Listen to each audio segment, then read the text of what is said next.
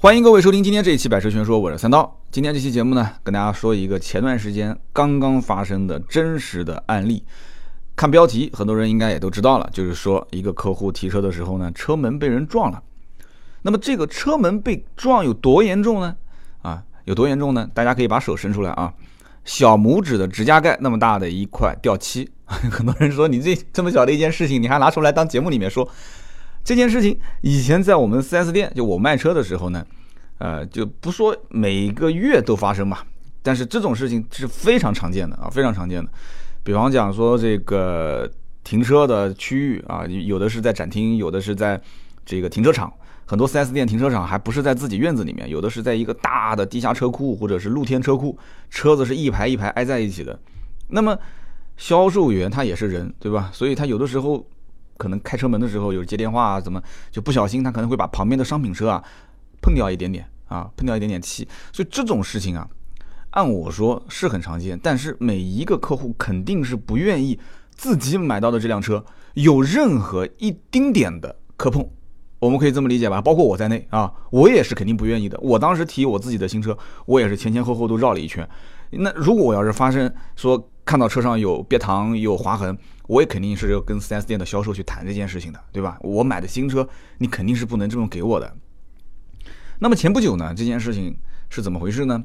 啊，我一一点一点跟大家慢慢的说啊，也不着急。就是这是我同行啊，他是一个也是做二网的好朋友。那么他呢，去带客户，就这个客户是他一个朋友转介绍的，这种情况是最常见的。我身边很多客户也是我很熟的一个朋友，然后他转介绍说。说三刀啊，我一个好哥们儿，我一个老领导，我的邻居啊，我的什么什么什么人，他想买个车啊，你帮个忙，价格也问得很清楚了，看看能不能再调低一点。那我这个同行呢，前段时间他就发生这么一件事情啊，他跟我讲，他说其实这一段时间都挺倒霉的，出门把脚给崴了啊，手机屏幕也摔碎了，说这些都忍了，结果带朋友去提车啊，这中间是好朋友啊，好朋友的朋友去提车，还还发生这么一件事情，这件事情。前面办的都顺顺利利的，晚上说朋友讲说这个客户讲了说今天提完车晚上一起吃个饭啊，说这个面子一定要给。就结果所有手续都办完，就快临出门的时候，大家都知道很多 4S 店卖车都是这样子，就是手续办完，开开心心的，然后拍张照片。你拍照片不是随便拍的，他是要开到那个停车区域，对不对？就你要如果开到停车区域，一般是什么？就是一个交车区停一辆车。啊，有一些可能不太正规，他停两辆或者怎样，但你停一辆，你肯定要出来一辆，是不是？有的时候，你你前面那辆车它不出来，你后面辆车想进去，那怎么办？可能要挤一挤，先停进去，先占个位子，对不对？你要不然外面你排队，谁知道是第二个进来的呢？所以当时就出现这么个情况啊，销售顾问怕其他人会抢这个交车区，所以他就挤进去了。挤进去之后，两台车就挨得很紧。挨得很紧，他可能没考虑到这个问题。那么前面一个销售顾问呢，一看说，哦，那有车进来了，那他要交车嘛，他就要把另外一辆车开出去，就这么简单的一个环境。那他要开出去，他要上车啊，对吧？他上车的时候，就千不巧万不巧，上车的时候正好就是客户站在他自己的车旁边的时候，然后另外一个销售顾问要把旁边那辆车给开走，结果一开车门，梆一下，啊，就把这个准备拍交车照片的这辆车给撞了。啊，也就是我这个同行带去提车的这个客户的车给撞了。那么这这个声音呢，可能也不是特别响，但是因为大家都盯着这个车，交车间里面除了两个客户，除了客户的朋友，再加我这个同行，那就是销售顾问和那个销售顾问啊，就这个交这台车的，那个交那台车的，所以这件事情就很尴尬啊。你想一想，本来是挺开心的，拍个照片就走了，结果哐当一下啊，车门给撞了。这件事情我可以这么讲啊，就如果它不是发生在客户的眼皮子底下，百分之九十以上的销售顾问应该是不会主动汇报的啊。有人可能要问了，说三刀，那你如果遇到这种事情，你会不会主动汇报啊？我可以斩钉截铁的告诉你，我不会。有人讲说，哎呀，三刀，我一看你就是这种人啊。就我解释一下啊，我不是圣人啊，我也是一个凡夫俗子啊，我也是一个卖了十来年的这么一个销售，我也是养家糊口。职业道德这件事情还是有的，但关键问题是，这个车门叭一开，一开车门叭一不小心撞了旁边那辆车。那我我反正我反过来讲，我们平时在外面停车，在座的各位老铁有没有过开车门不小心把别人车给撞了？啊，你有打电话跟旁边那个停车的那个人讲说，哎，不好意思。不好意思，不好意思，兄弟兄弟，哎，不好意思，这个这个美女，我把我开车门把你的车门给撞了，你会吗？我们今天不站在什么所谓的这个道德高地上去俯视众生啊，说呀我们多高尚，讲那么多高大话、高大上的话，我们不讲，我们不讲。我跟你讲啊，就从我个人经验上来讲，除非是职业修养绝对绝对无敌的这种人，并且勇气可嘉的销售顾问，他会去主动承认错误，说，哎，我刚刚开车门，我不小心把那个车门给撞了，我一定，我必须要去找那个销售顾问，就是那个提车的销售顾问，我要跟他谈，我要找那个客户，我要当面跟他说清楚。我要勇敢的承认这个错误，我要去赔偿他。你说汽车圈有没有这种人？有，少见。这种人，我觉得我应该给他一个名号，叫做汽车圈的许三多啊。就我们不要站在那么高大上的角度去看待这个问题。就这件事情，我可以负责任的讲，我从业这么多年，百分之九十以上的销售顾问，只要不在客户眼皮子底下，开车门帮不小心撞了，当做没发生，真的是这样子的，很现实。啊，因为你想一想，这个车一旦是开出了 4S 店的大门，我们说个很现实的话啊，一旦开出 4S 店大门，大家应该知道我后面要说什么啊。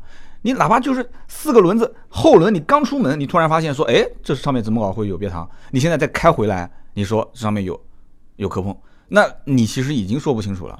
有人讲说奸商，奸商是是是奸商，很多人都是奸商，但是。你你开出去了，你开出去上马路了，对吧？你你回来，你你能保证？你说你刚刚不是停在路边上，说别的车子叭一开车门，或者你自己一开车门撞了，你说不清楚。但是，但是这件事情是能说得清楚的，对不对？这件事情是可以说清楚的，因为就在眼皮子底下，你根本赖不掉，对不对？所以怎么办呢？那就那就得处理嘛，这件事情必须处理。当时呢，我听我这朋友讲，就是说这个，就是他们夫妻两个人。老公呢是比较怕老婆的，这老婆呢，其实老公很有钱啊，老婆是个富太太。那么这个老婆她不上班，两个人的情况大概讲一下，就老公是做生意，经常出差，老婆呢全职太太，家里面两个孩子。那这个车呢，基本上就是老婆开，老婆呢前一辆车一年也开不到一万公里啊，就几千公里，就是学校家两头跑，接接送一下孩子，完了之后呢，就是可能平时去一些商场购购物啊，或者是保养保养皮肤什么的。这个基本上大多数的太太都是这种状态。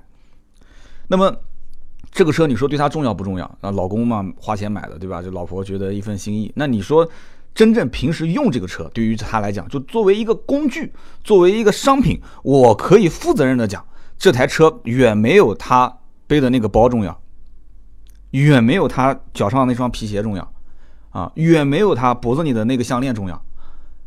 啊，虽然可能这车的价格是比他这些东西都贵的，但是在他眼里面，只要出了这个门，这个车对于他来讲就是一个工具啊，就是一个工具，仅此而已。甚至在他眼里，可能连工具都谈不上啊。所以，就对于女同胞的这种思想，我们要去分析它啊，要去分析它。但是在这一刻，对于他来讲，这是一个商品，这这这是我买的一个商品。你别管是我付钱还是我老公付钱，这是我买的一个商品，对不对？这件事情麻烦，我马上要解释一下，它麻烦就麻烦在这个地方。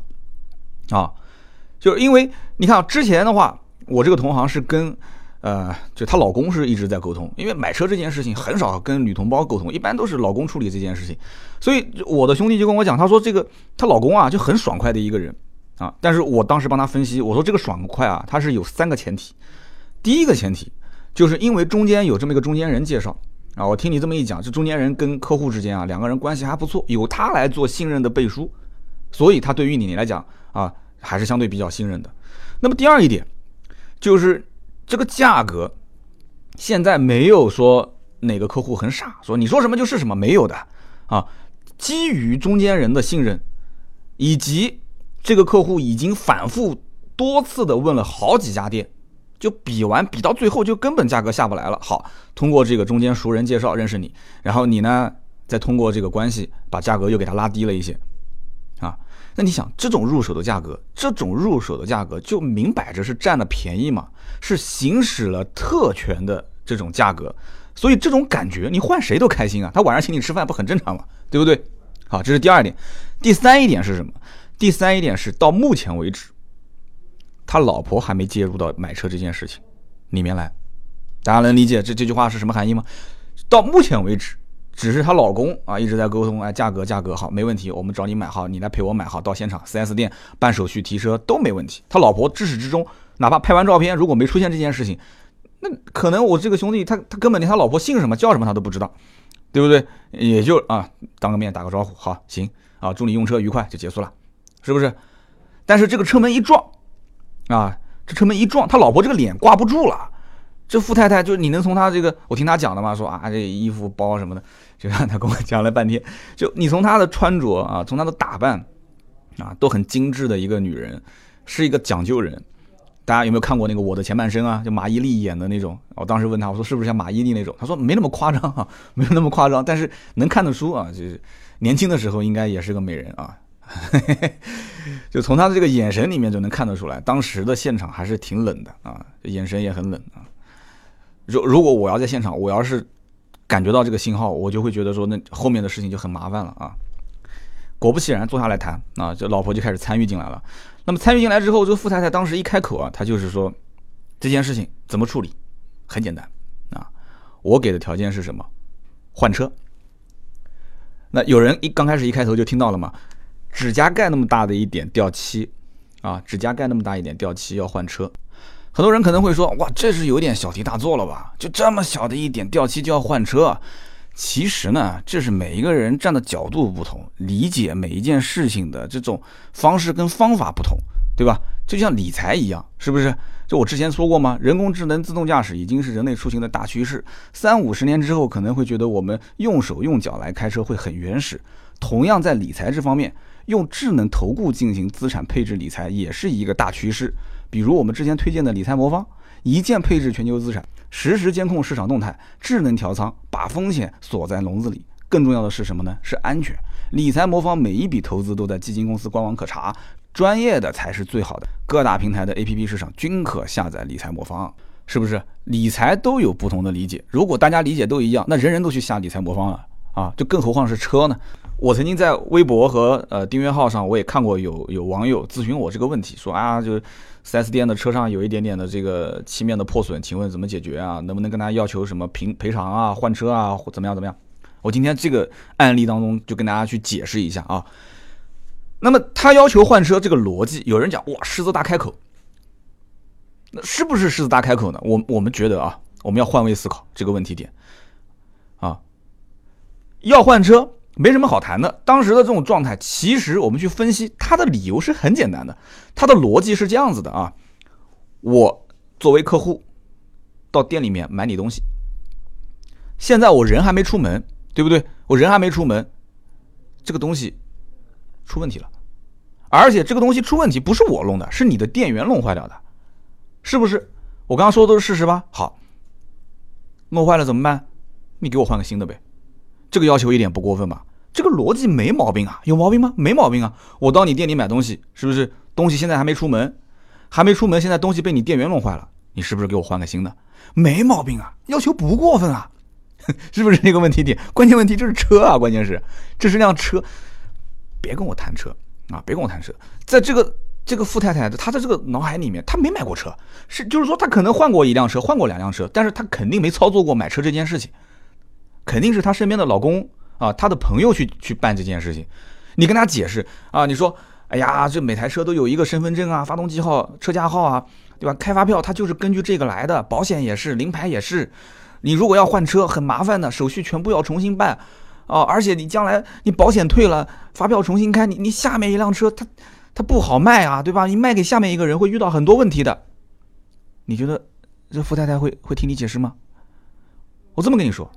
他只会回你一句话：“关我什么事？对不对？关我什么事？管我什么事？东西又不是我弄坏的。那我我要买的车，我钱付掉了，我要买的东西是一个完好无损的。这个道理其实怎么讲呢？他说的他没毛病啊。所以啊，当时发生这样的一件事情，富太太要求换车这个条件过不过分？其实从逻辑推理上来讲是不过分的。但是你说。4S 店给不给换？肯定不给换嘛！这种事情你说要换车，我这么跟你讲，如果车子给换了，这销售员肯定就直接给开掉了，因为你根本没有能力去解决这个问题，对吧？但是但是对于富太太来讲，啊，就是你如果不同意我换车这个条件，我就认为你 4S 店是在刁难我，是不是？你是在刁难我，我的要求不过分啊，你就是不想给我赔偿，是不是？你就是个黑店，你就是黑店。那换句话讲，那你说 4S 店是不是一点的赔偿的这个意愿都不给？不可能，绝对不可能。坐下来谈，其实没有谈多久，对方已经开口了，说你看这样行不行啊？就是心理上我肯定是要给你安慰的，那么这件事情我肯定是要给你解决的。那怎么解决呢？车门给你修复掉，对不对？说实话也不严重嘛，对吧？你这一个指甲盖很简单的，你今天丢丢到 4S 店，明天下午你过来提车啊，我负责帮你修复好。修复好以后赠送你一次保养，对吧？那对方同不同意啊？不同意，肯定不同意嘛。你开什么玩笑？我图你这一次保养，我要的是一个完好无缺的这个商品啊！我要的是完好完好无缺的商品。我我不要你修，我买来我买你的车子是是找你修的吗？对不对？根本不是这个问题，我心里不舒服，啊，心里不舒服，所以对方现在这个就是客户啊，你站在 4S 店角度来讲，就是客户心里的底线，他不透露这件事情就一直僵在那个地方，无法谈，没办法谈。那换句话讲，中间的这个就是我那个同行啊，就二级经销商啊，他陪这个客户来提车，他跟 4S 店两边都是朋友，你想。他跟 4S 店如果关系不够硬，他跟领导关系不够硬，你想他怎么可能拿得到这么优惠的价格？他跟这个客户关系如果不到位，那客户也不会通过他，通过这个熟人转介绍来买车。所以帮谁都麻烦，夹在中间受气哈。但是你不说又不行啊！我曾经不是讲过这么一句话吗？这个说真话，对吧？上面不同意；说假话，下面不同意。啊，所以那你要必须得说话，那怎么办呢？那只能说废话。所以你中间就一直在说废话。哎呀，我当时也觉得他挺累的啊，从从中午啊一直到到晚上啊，就这个这个从一点钟开始，其实手续都办完都可以走了，结果一直整到晚上六七点钟，这件事情五个多小时就谈，坐在那个地方，我估计他已经不知道抽了抽了多少根烟，喝了多少杯茶啊。这这个事情怎么怎么讲呢？就没办法解释，两头解释，两头其实都落不到好。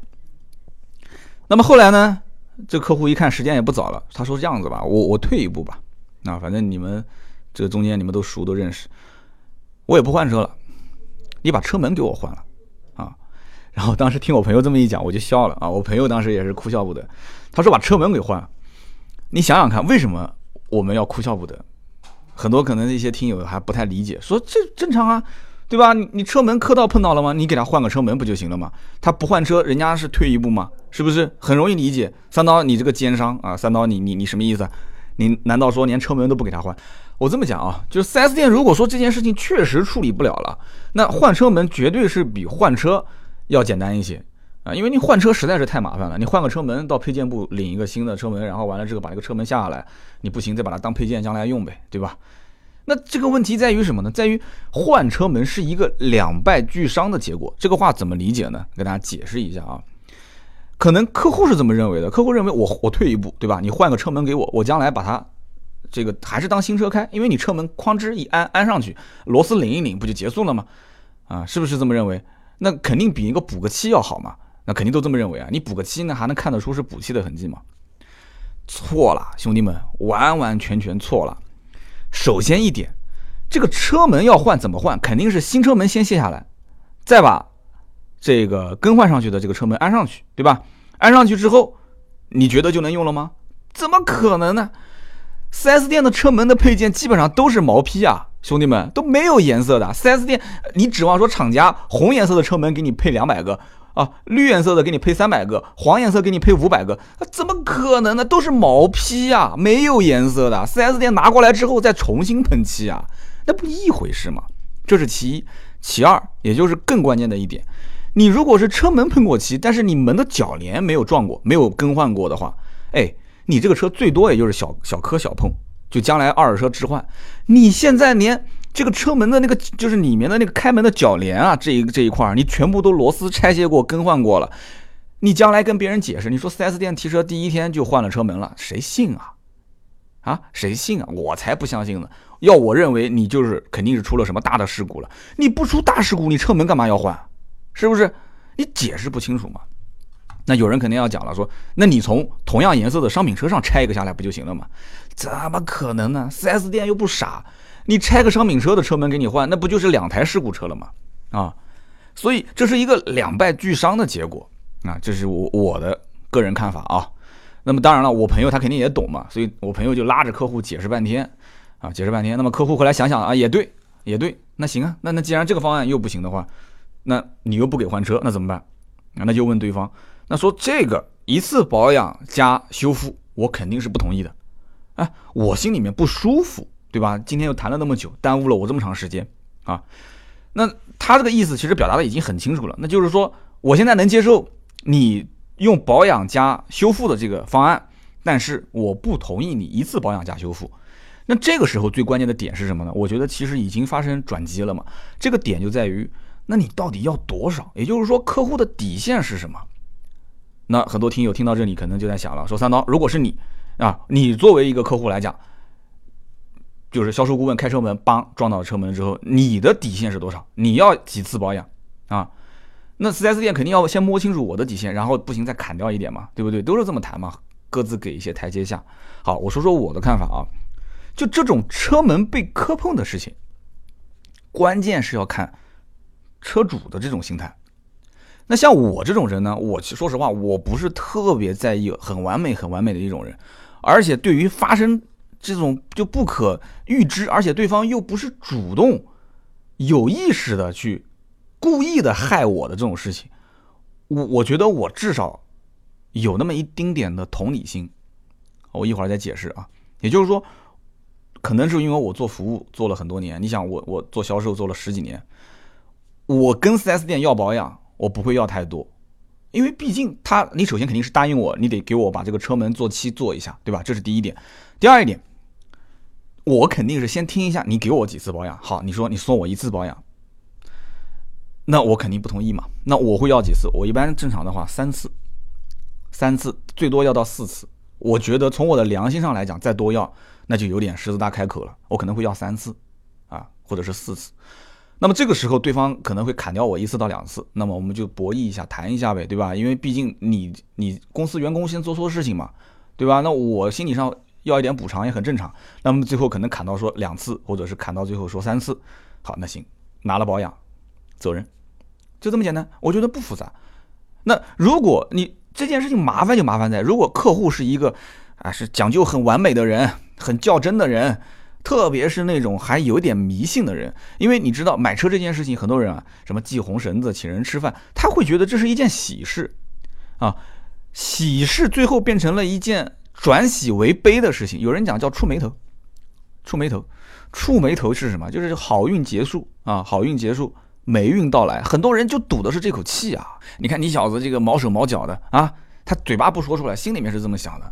赌的是这口气，这就很难解决。真的要解决这个问题，先让对方先把这口气给出来。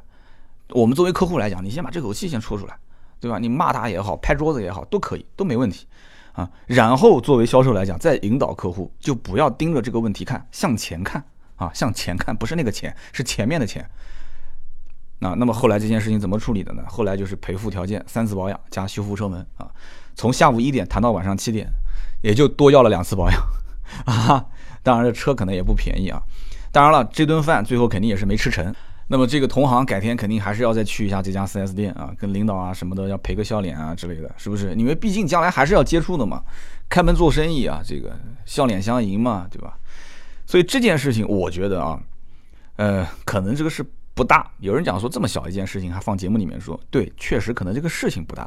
但是呢，我分享给大家，其实是希望大家能讨论一下这个话题。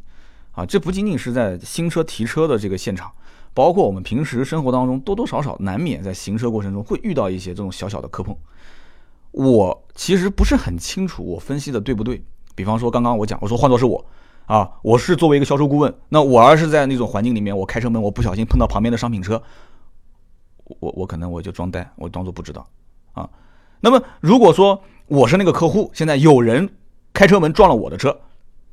那现在如果说谈赔偿，我刚刚也说了，那我同理心，我换位思考一下，我可能说我要个三次到四次，对方说不行，我赔你一次少了，那就给你两次，多了不能给。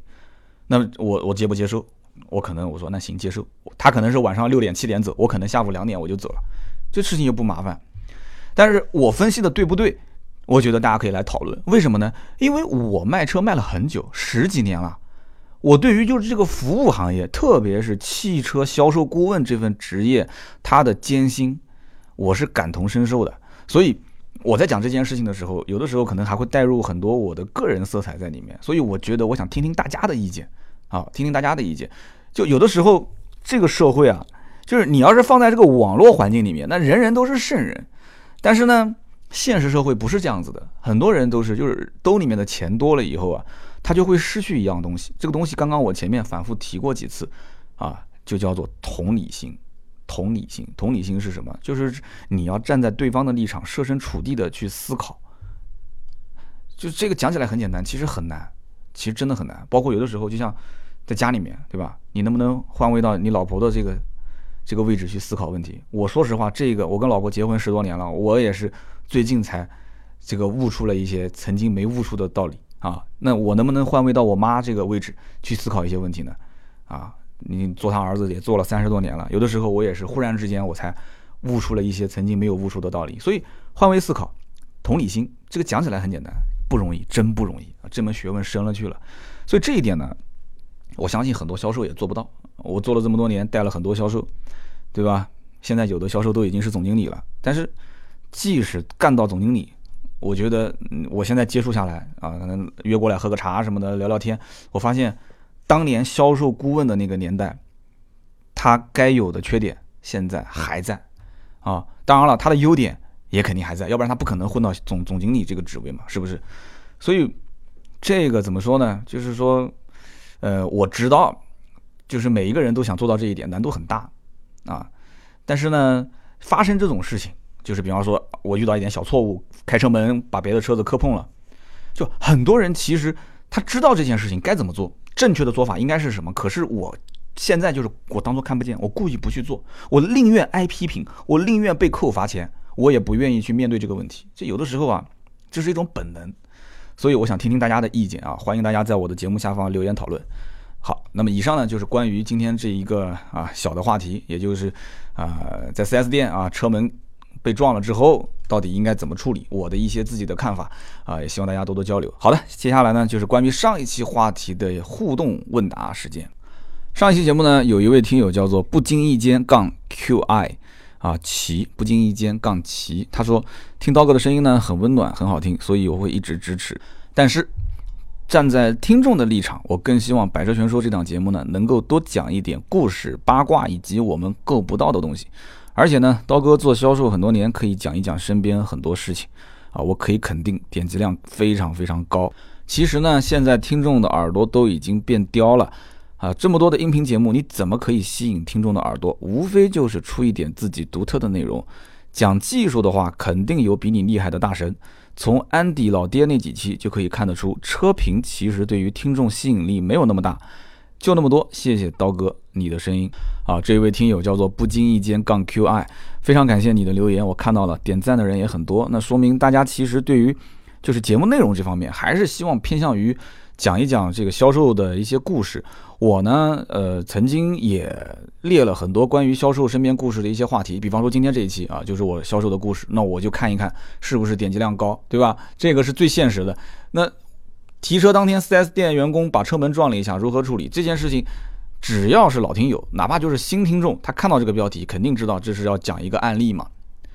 那么身边类似这样的事情有很多，我也不想编，就真的发生的事情，我肯定是拿出来说的更加的有血有肉。你说让我去硬编一个故事，说实话，你说要是编的不好，给大家抓住了把柄了，说啊三刀你看，哎呀你自己编的故事，对不对？那多难看，你自己的故事，甚至那稿子都不需要。哦，张嘴就来，因为他就在脑海里面。你说你描述昨天在哪家店吃了哪个菜好不好吃，跟谁吃的，你这还需要编吗？是不是张嘴就来？所以这一类的事情呢，就唯一就是几个小问题。第一个就是有的时候我说的太过于真实了，就因为听我的这个这个这个节目的有很多也是认识我的人，太过于真实之后呢，很多人往里套。以前节目当中已经出现过这种情况了，说哎呀，这个谁谁谁，说 你讲的是不是他啊？我曾经还准备说一些甚至更加劲爆的这种内部消息啊，就是什么吃回扣啊、贪污腐败啊，这个包括这个这个这个总经理把谁谁谁给怎么样了，这个。你有些事情，我后来想了一下，大家的这种猎奇的心态我能理解，但是我觉得有些故事听起来是非常的过瘾啊，耸人听闻。但问题在于，听完之后哈哈一笑就结束了，可是后果是我需要来承担的。而且这个话题说出来之后，真的是能帮大家吗？在买车、卖车、用车各个方面能帮大家吗？我刚开始做百车全说头几年，我其实有一点想去。啊，走这个路线就是博人眼球，就不叫博人眼球了，博人耳球，这耳球这也不对啊，博人耳垂，对吧？就 对不对？我希望让大家能竖起耳朵来听，讲一些更劲爆的事情。可是讲起来是很好，可是这后面有很严重的后果需要你去承担啊！你们是谁？我很多人都不认识，我绝大多数百分之九十的听友我都不认识。可是我是谁？我的真名，我姓谁名谁？曾经在什么地方干过？什么样的工作经历？很多人听我的节目，他知道。就算不知道，随便搜搜就知道了。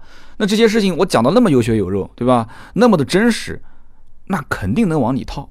这一套进去啊，那它会出大事，真的会出大事。我跟你说，很多事情不就是这样吗？就因为你，我跟你说，人到四十，我今年三三十几啊，我看我今年三十几啊，也三十大几了。再过几年就到不惑之年。不惑之年最关键的是什么？就是很多事情你想不明白，你就不要想了。所以呢，就是每一个听众年龄层不同。因为我前两天看到留言，还有一个老大哥，五十呃将近五十岁，他跟我讲说：“三刀，你说车我爱听，可是你说这个关于婚姻的观念啊，感情的这个见解，我作为长你这个年纪比较大的这个这个长辈来讲的话，我不敢认同啊。我也是劝你少说，节目里面少说。这是一个老大哥当时给我的留言。”我看了也是很有感触，真的就是观点这个东西啊，就你要如果不去独立的思考，啊，人云亦云的把网上的东西拿过来照搬宣科的去读，那我相信很多人他听了也觉得没意思，也就走了。但是你一旦要是通过独立思考，把自己的一些想法和观点输出给大家，这里面肯定会存在一些意义。所以呢，就这位听友讲说，刀哥，你能不能说一些这些啊关于啊 4S 店的销售的身边的好玩的有趣的事情？可以说，而且我一定会。呃，听大家的意见，就是把很多的一些事情揉揉进来啊，揉到我的这个正常的节目里面来。但是这里面一定要记住，我的出发点是就像今天这期节目一样，说完之后你可能哈哈一笑，或者觉得说啊这件事情，哎很常见嘛，对吧？那你可以打几个字，留个言，说说自己的观点，讨论一下。我想看看大家对于这件事情，对于这个话题是怎么样的一个看法，好不好？这就是我的初衷。我希望节目呢细水长流啊，不要因为一件事两件事咔嚓一下就。那什么了？那我就不说了啊，就我们就说说好话吧。